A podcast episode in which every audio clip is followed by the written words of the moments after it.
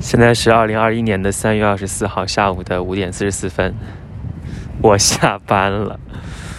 我已经有一年的时间没有这么早下班了，感觉好奇妙。杭州总体的生活会比上海要悠闲很多，上海太太 fancy 了，fancy 到可能有的时候就让人觉得很累。不过有些人是很喜欢这种感觉的。但是我可能还是希望能够，就是朝九晚五，这样就够了。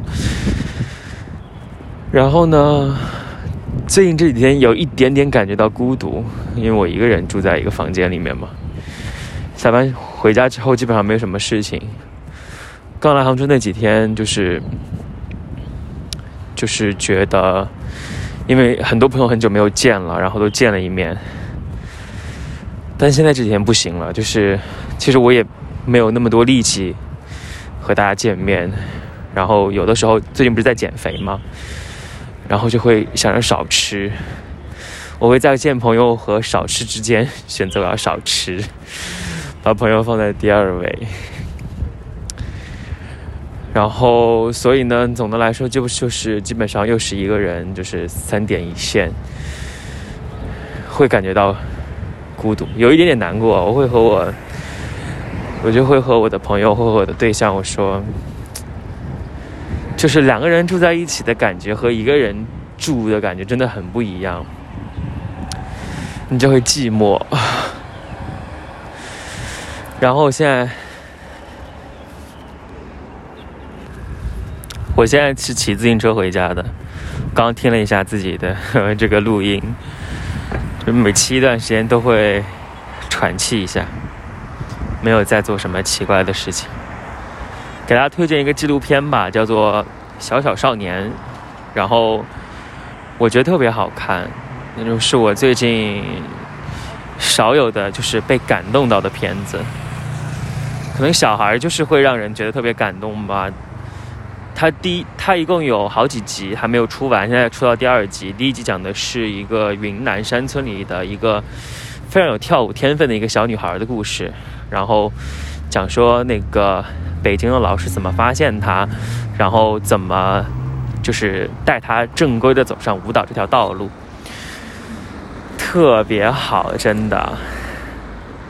她妈妈也特别好。特别愿意支持你而，愿意帮助你而去做这个事情。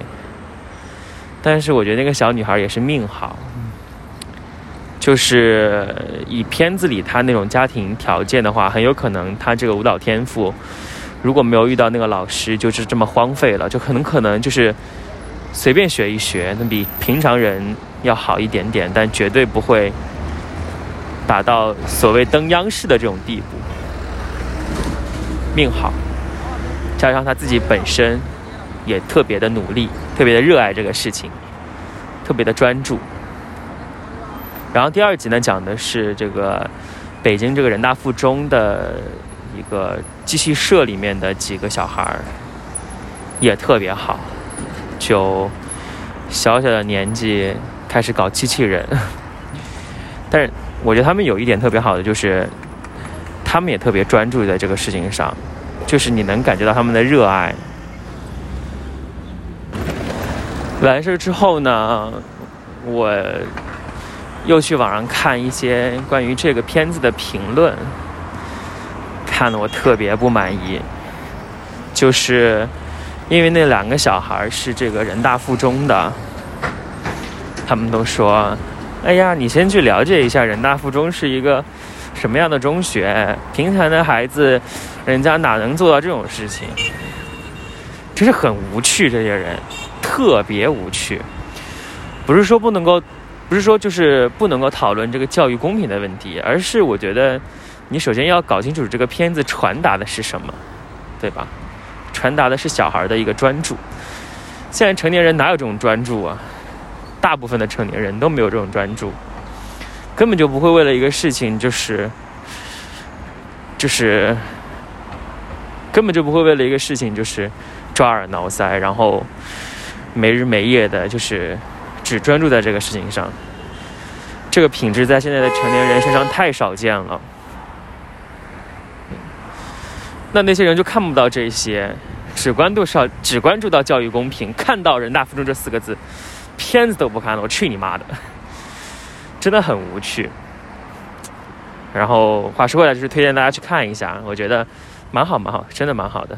就是你觉得觉得无聊的时候，就可以看一看纪录片这种东西嘛，对吧？就陶冶陶冶情操，主要看看别人的日子是怎么过的，然后对比一下自己。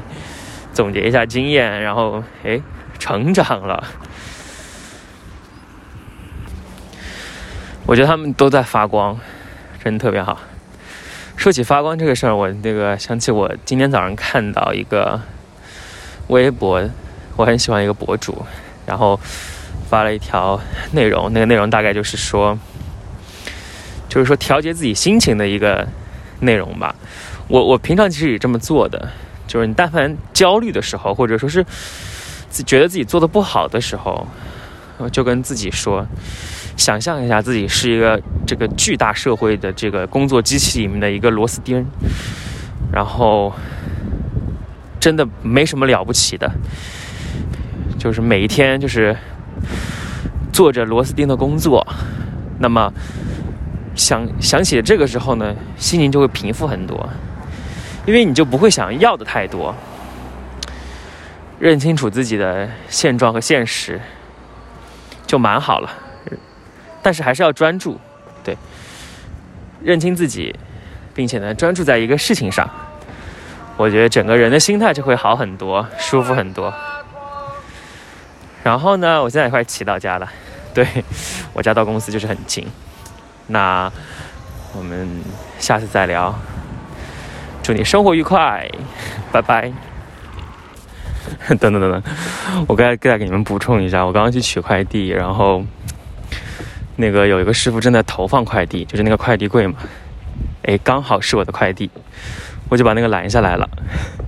其实真的没什么，但我就觉得好开心，觉得省了一点事儿。